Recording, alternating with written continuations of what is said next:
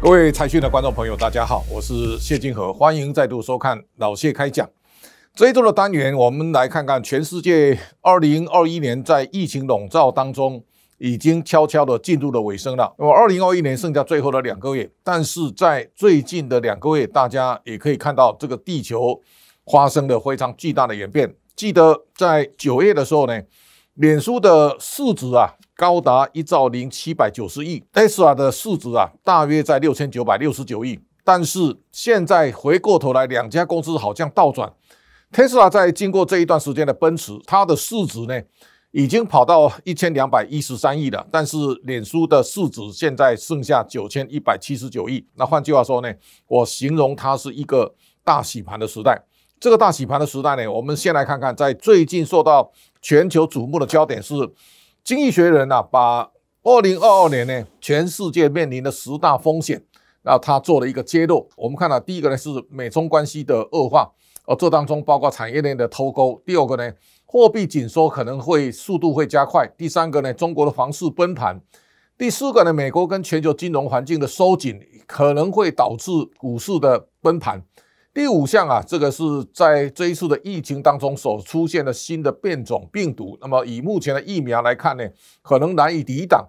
第六项是各地可能会出现社会的动荡，这是会影响全球景气的复苏。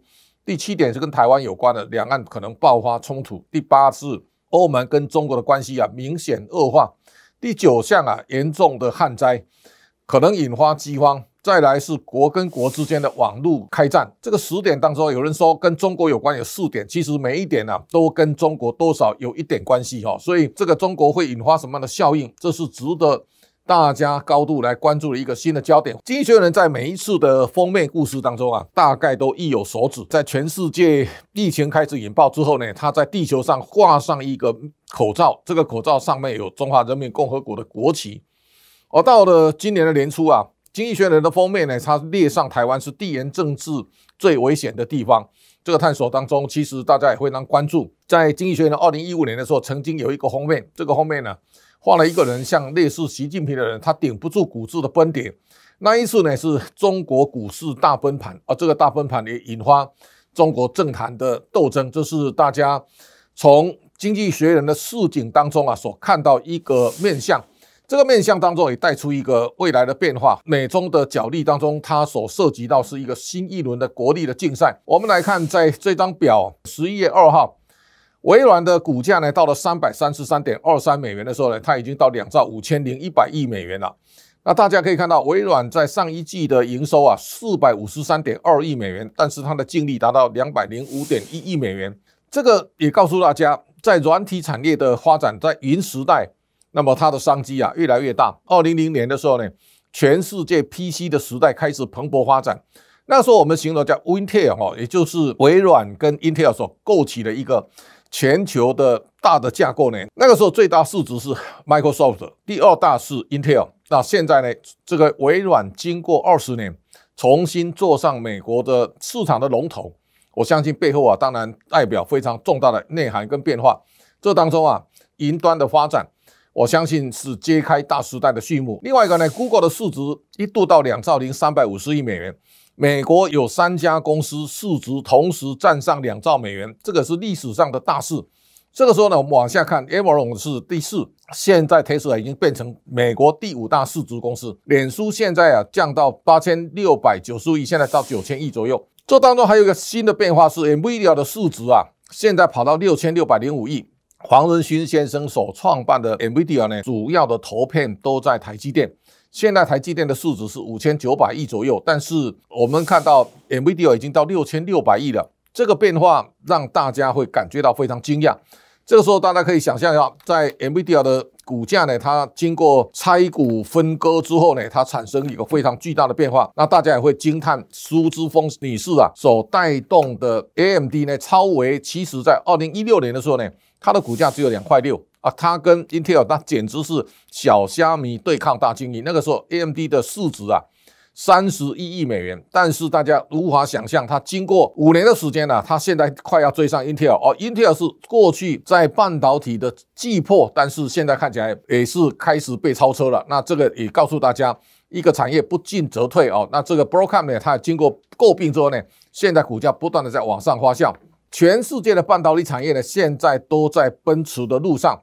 包括在这个礼拜在美国挂牌的 Global 哦，它股价已经到二五十六块四。二零二零年它全年亏损十三亿五千万美元，今年上半年亏了三点零一亿美元。如果拿 Global 来跟联电对比的话呢，那大家可以看到联电各方面呢，包括市占率、包括业绩啊，都比 Global 呢要好很多。但是呢，现在市值两家公司啊旗鼓相当啊，这个也会对台湾未来的整个半导体产业呢带来一个更巨大的影响。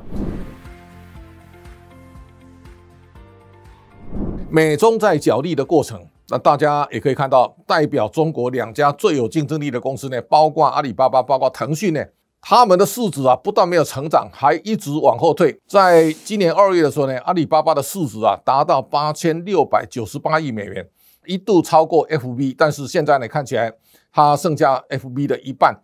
那腾讯呢现在的市值在五千七百二十六亿，它已经比台积电还小，前十大的排行榜。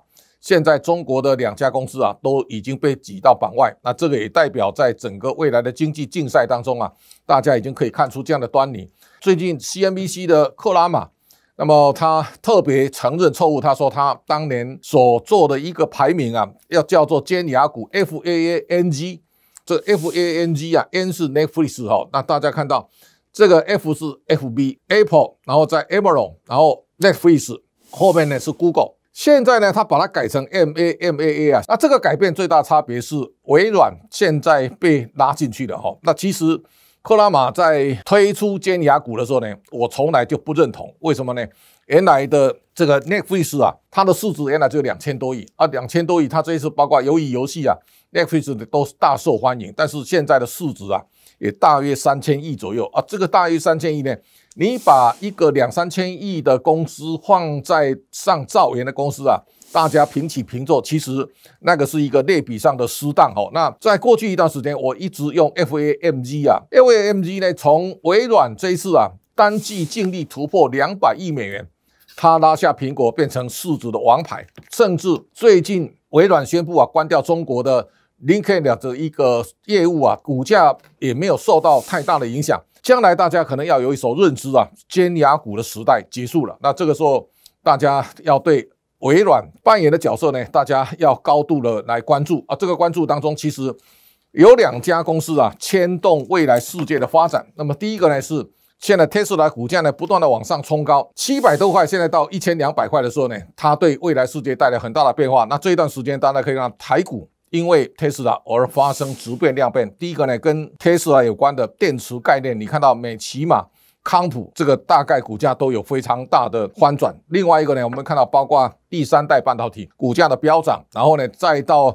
整流二极体强貌为代表，然后呢，现在到导线价，你看到这个顺德的股价呢也到了两百。特斯拉给台湾带来一个非常大的面向，甚至现在低轨道卫星啊也开始在台股的市场带来一个新的花销的效应。所以我们现在可以看到，特斯拉在全世界电动车领域呢，现在是一枝独秀啊。这个一枝独秀的现象呢，看起来还会花销一段时间，这是对台股所造成的影响。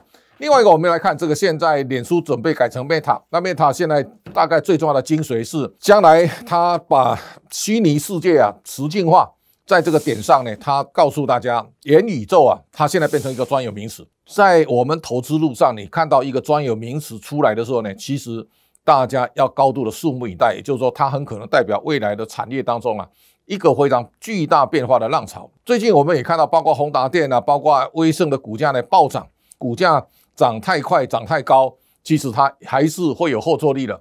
那换句话说呢，未来整个 AR、VR 的应用啊，它在虚拟实境配合五 G 的发展，包括 AI 的技术，它可能会创造更大的花销的空间。但是大家急不得，这个时候呢，股价炒太凶啊，大家要高度的关注。全世界现在出现一个两极的发展，美国股市在大企业的全持股领军之下呢。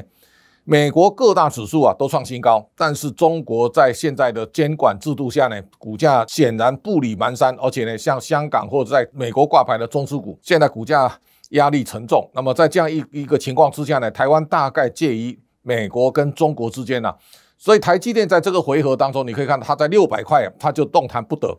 这个时候，台湾一方面呢，美国的科技动能对台湾有帮助，但是中国经济的拉力呢，对台湾有压力。台股会在一万七千点，它变成一个中间调整的一个方向。但是后面呢，我们要特别关注的，台湾今年第三季的税后净利应该非常乐观。换句话说呢，第三季财报，台湾很可能超过一兆台币以上。前三季如果到三兆，你可以看到，包括十前十五大金控，包括现在台硕，包括所有的半导体相关的公司。像联永前三季 E EPS 已经到四十五块九，那今年它会赚超过六十五块以上，大家可以想象得到。包括联电，它前三季 EPS 三点二四，而台积电已经到十六块半了。而这里面更优秀的是联发科呢，它前三季 EPS 达到五十一块七毛九，全年大概会超过七十块。那如果以这样的一个发展的情况来讲，台股的本益比相对是低的。台股本益比低的情况之下呢，明年的除息啊配息呢，如果我们今年的全年获利超过三点六兆，那明年股利配发应该超过两两兆四千亿。这个情况告诉大家，像最近的货柜行业的股价呢，为什么跌不下去呢？因为你跌到这里来以后呢，它今年 EPS 可能在三十五块、四十块之间。如果明年长荣宣布配十五块的现金，这个时候它的值率会相对是比较惊人的。那我们可以看到市场上在反映未来的。题材包括现在的砷化镓或者是 silicon carbide 哈，那大概就是第三类半导体应用的范畴，也就在电动车的时代呢，在整个元件的加速当中啊，它可能会扮演更重要的角色。而台湾现在有很多公司，包括全世界呢，大家都在这个路上奔驰，大家可以想象得到，第一个呢，这是一个大洗盘的时代。第二个呢，台湾在美中角力当中，台湾要到底你跟上中国还是美国？这个时候呢，也是到了一个选边站的关键时刻了。中国会是这个往下拉的拉力，而美国是往上拉的向上攀升的力量。而在两股力量僵持当中，台湾的产业呢，选错边很可能要付代价。这个时候股价会在盘旋整理当中找到一个新的方向。那么老谢开讲，今天就到这里告一段落，感谢大家的观赏。下周同一时间，请大家继续收看。